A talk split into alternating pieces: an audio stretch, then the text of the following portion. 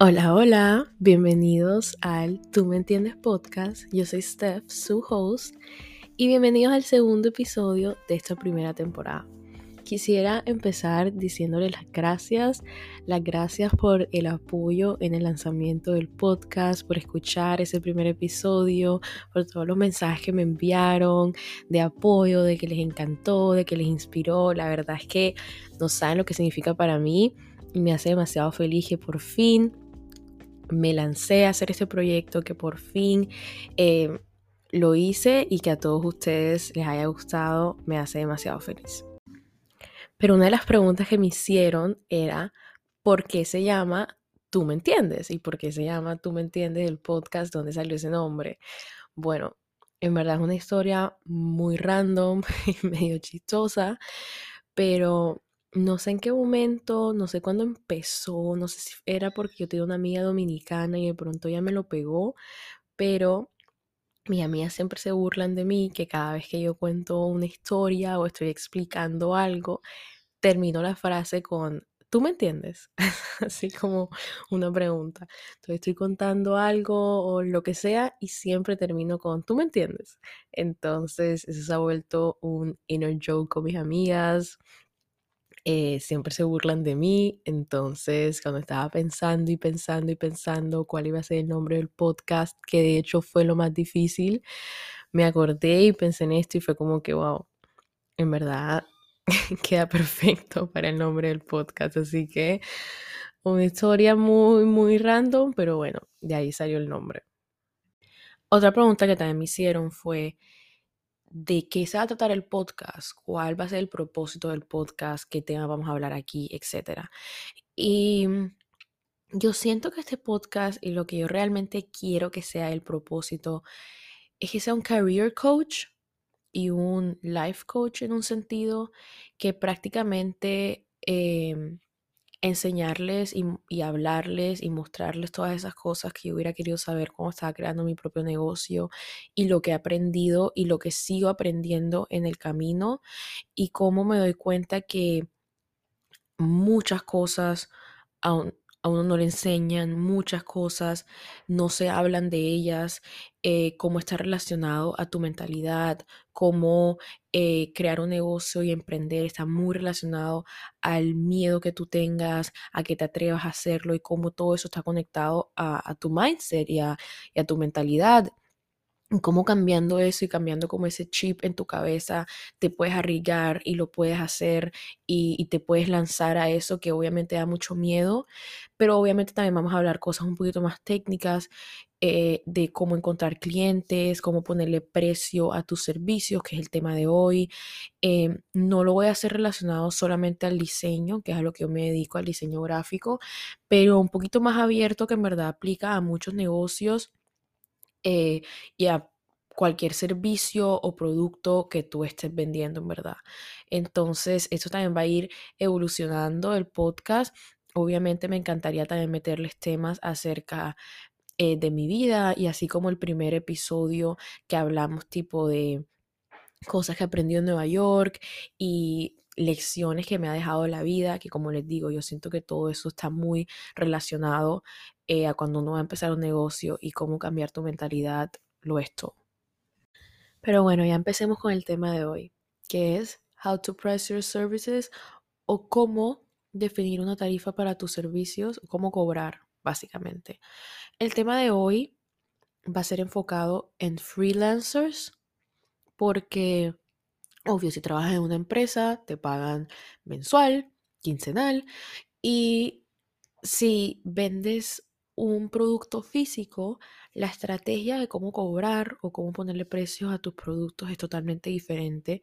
Entonces, para este episodio en específico vamos a hablar cuando eres un freelancer, cuando eres un diseñador gráfico, cuando eres un diseñador de interiores, cuando haces consulting, cualquier cosa que sea de freelancer. Entonces, la pregunta que casi todo el mundo se hace y que yo me he hecho y la más difícil de contestar y decidir es cobrar por hora o por proyecto.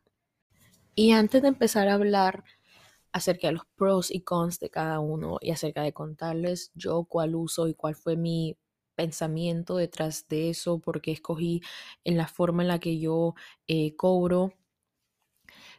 Hay que sacar una lista de costos. Eso es muy importante. Y a veces como freelancers uno piensa que no hay tantos costos ya que no tienes empleados o no tienes una oficina como tal, pero siempre hay costos incluidos en tus servicios, en tu trabajo y es muy importante hacer una lista y sacarlos. Por ejemplo, a dónde vives, si estás arrendado o ya sea que vengan con tus papás o con amigos, etcétera. Gastos de energía, gastos de internet, gastos de software, eso es muy importante para diseñadores, arquitectos o cualquier trabajo que hagas que incluye ya sea que pagas eh, Adobe Suite, Creative Suite o que pagas Figma o lo que sea que pagues, eso es un gasto muy importante. Gastos de materiales, si haces maquetas, gastos de impresión, si haces pruebas de impresión, bocetos, si te reúnes con el cliente, gastos de transporte, todos esos gastos son importantes para que ahí realmente saques el costo operativo y cuánto te cuesta a ti, además de tu tiempo, hacer ese proyecto o ese servicio y así puedas calcular el presupuesto y así puedas calcular cuánto realmente deberías cobrar. Ahora sí hablemos de los pros y cons de cada uno y qué implica la tarifa por hora o la tarifa por proyecto. Claramente la tarifa por hora, como dice su nombre, es colocar un precio para cada hora de trabajo en un cierto proyecto. Tú puedes tener el precio para la hora fija, tú sacar tus gastos, sacar todo eso y tú decir, yo cobro 40 dólares la hora o yo cobro 100 dólares la hora o puedes escoger dependiendo del proyecto y qué tan exigente es ese proyecto. Hay muchos puntos a considerar de cómo calculas en realidad cuántas horas te gastas en ese proyecto. Ya puede decir que utilices un software que te ayuda a calcular el tiempo de trabajo o que sea un proyecto que tenga una fecha límite, digamos, a ti te dicen, quiero que este proyecto se acabe en una semana, entonces tú ya sabes cuántas horas vas a trabajar cada día para finalizar ese proyecto en una semana si el cliente te pone esa fecha límite. Cobrar por hora tiene beneficios especialmente cuando es un proyecto a largo plazo que puede llevar seis meses o incluso un año. Em, Asimismo, no hay problema alguno para ti cuando el cliente te pide realizar un trabajo adicional, pues la tarifa es por hora. Eso es muy importante porque cuántas veces los clientes tienen cambios y cambios y cambios y tú sigues gastando horas y horas y horas en ese proyecto. Em, es obvio que el trabajo adicional te llevaría tiempo extra fuera de ese proyecto, así que estás recibiendo una paga justa sin la necesidad de negociar con el cliente o renegociar ese precio base que acordaron al comienzo. Y bueno, la otra opción es una tarifa por proyecto. Obviamente esto es completamente lo opuesto, sino que el cliente te llega con el proyecto que necesita, ya sea un logo, una página web, sea eh, una sección de fotos, y tú le indiques el precio fijo de ese proyecto. Normalmente cuando un diseñador, eh, un fotógrafo, cualquier persona ofrece este tipo de tarifa, tiene un catálogo de servicios donde se indique el precio por proyecto. Pero ese precio también puede cambiar. Digo, porque hay que analizar también el cliente. No es lo mismo que se te acerque un emprendimiento o un negocio pequeño a pedirte que necesita un logo. Tú tienes que pensar, ese logo, qué tanto impacto va a tener en su negocio qué, cuántos productos van a tocar ese logo. Digamos, lo van a, lo van a imprimir en las etiquetas, en el empaque, en unas tarjetitas de agradecimiento. Si ese logo, digamos, no le funciona, o sé si el logo después en un futuro lo quieren cambiar, realmente no les va a costar tanto, no, no va a ser el fin de su negocio. Eh, no va a ser that big of a deal, por decir. Pero si te contacta una empresa enorme, pongamos un ejemplo X, McDonald's, si te contacta McDonald's Obviamente tú no le vas a cobrar lo mismo que le cobraste a ese emprendimiento y a ese pequeño negocio por el logo a lo que le vas a cobrar a McDonald's. No solamente porque McDonald's tiene más, más dinero y es una empresa más grande, sino que el impacto que va a tener ese logo en McDonald's es mucho mayor a lo que va a tener el emprendimiento. Que ese logo, en qué tantas cosas va a ir, no solamente en el empaque y en el uniforme de, de de los empleados, sino en anuncios, en si hacen partnerships, si hacen colaboraciones. O sea, el impacto y el rango que va a tener ese logo es mucho mayor, que hay más riesgo si ese logo no funciona o si tu diseño no tiene el suficiente investigación o em, research behind it para saber que el logo va a funcionar y por alguna razón no funciona, la pérdida de McDonald's y lo que le va a afectar a McDonald's es mucho mayor y tu responsabilidad es mucho mayor que un logo para una empresa pequeña. No significa que a la empresa pequeña del emprendimiento no le vas a hacer un buen trabajo y no deberías hacer investigación y no deberías darle todo tu amor y empeño a ese logo. A lo que me refiero es que hay un riesgo para ti como diseñadora y para la empresa también mucho más alto cuando es una empresa grande o una empresa que el logo, entre comillas, es mucho más importante. Pero también está la opción de hacer una combinación de las dos. Y yo siento que es lo que muchos hacen ahora mismo. Tienes un precio fijo, que es lo que le cobras al cliente, y después por tiempos extras o por horas extras o cambios extras, ahí sí cobras un adicional que normalmente es por hora. Eso es lo que yo hago en mi negocio. En Crear el Design Studio cobramos así. Tenemos en nuestro contrato el precio fijo, cuántas correcciones incluye ese precio fijo y cuándo es la fecha límite que debería acabar ese proyecto.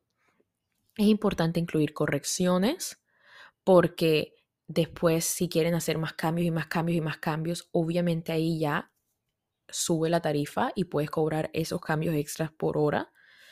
Y también fecha máximo en el que debe terminar el proyecto, porque después se alarga y después tienes clientes que estás trabajando con ellos un año, dos años y es un proyecto infinito. Entonces es importante ponerle una fecha límite y que después de ahí en adelante también cobras adicional las horas de trabajo que, que estás poniéndole a ese proyecto. Ahora hablemos de mi experiencia personal, yo cómo cobro y cómo llegué a eso. Bueno, yo desde el comienzo siempre cobraba por proyecto y les voy a decir por qué. Em, yo me considero una persona que trabaja muy rápido desde siempre, del colegio, de la universidad, siempre trabajo muy rápido, me viene una idea de lo que quiero, la, la ejecuto, lo hago y tengo el proyecto final. Entonces, cobrar por hora, para la forma en la que yo trabajo y para la forma en la que yo soy, cobrar por hora es como si me estuvieran castigando o perjudicando por trabajar rápido. No significa que porque un diseñador, digamos, yo me demoro un ejemplo X. Yo me demoro dos días haciendo un logo. Después otro diseñador se puede demorar dos semanas haciendo un logo. No significa que ese diseñador que se demoró dos semanas va a hacer un trabajo mejor al que yo hice en dos días. Si cobráramos por hora, esa persona que se demoró dos semanas va a cobrar mucho más a lo que yo me demoro dos días y puede que el resultado final sea igual. Entonces, por esa razón yo decidí cobrar por proyecto. Un consejo que me dio mi mamá, que la verdad es que nunca se me va a olvidar, es, pongamos el ejemplo de un cerrajero. A ti se te olvida la llave y te toca llamar a un cerrajero. El cerrajero viene, se demora un segundo en abrirte la puerta y te cobra 300 dólares. Tú no le estás pagando al cerrajero por el tiempo en que se demora en abrirte la puerta. Tú le estás pagando al cerrajero por esa habilidad que él sabe hacer y que tú no tienes. El cerrajero se puede demorar un segundo o una hora abriendo la puerta. A ese cerrajero seguramente le costó años aprender cómo abrir esa puerta y ahora demorarse un segundo abriéndotela. Entonces tú no le estás cobrando a él por el tiempo en que se demora hacer su trabajo. Al contrario, si se demora horas abriendo la puerta, seguramente es porque no es tan buen cerrajero a una persona que se demore un segundo.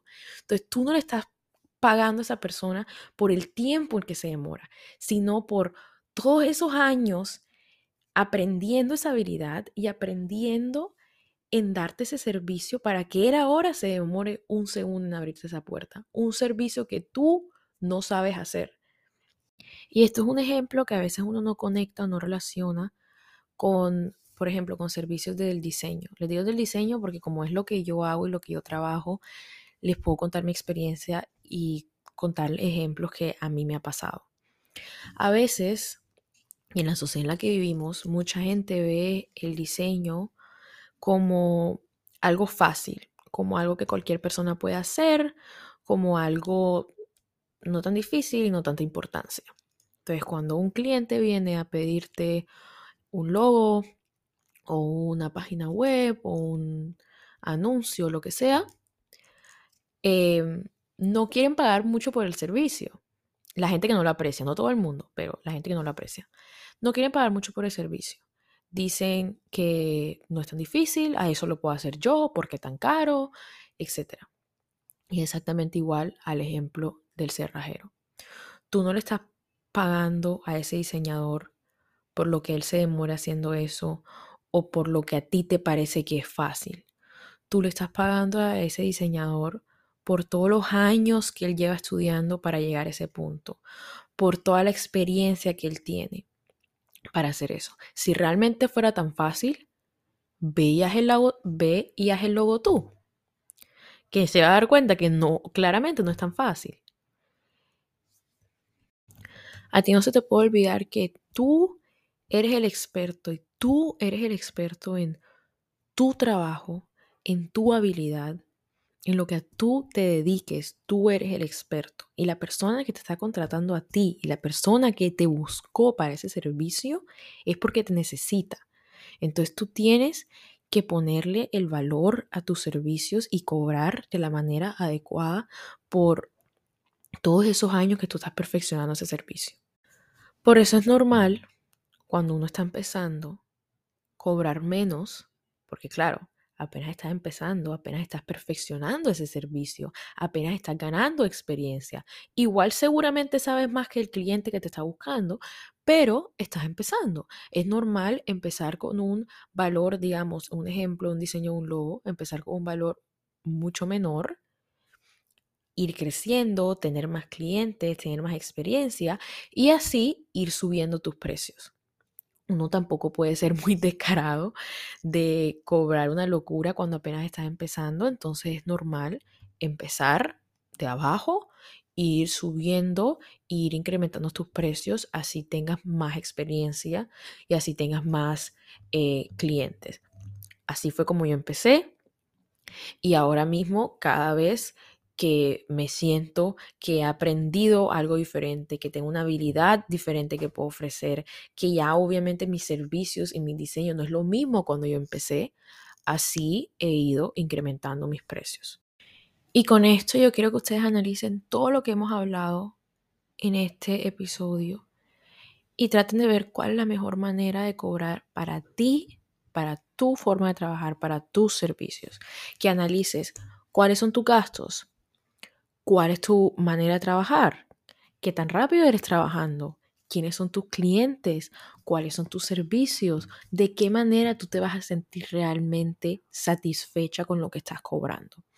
Todo eso son cosas que tú tienes que analizar y de ahí sacar la mejor manera para ti. Yo les cuento aquí mi experiencia para que ustedes, los que se puedan relacionar, se puedan relacionar, para que ustedes tomen eh, un ejemplo de cómo fue mi pensamiento detrás de la forma en la que yo cobro, pero que cada persona es diferente.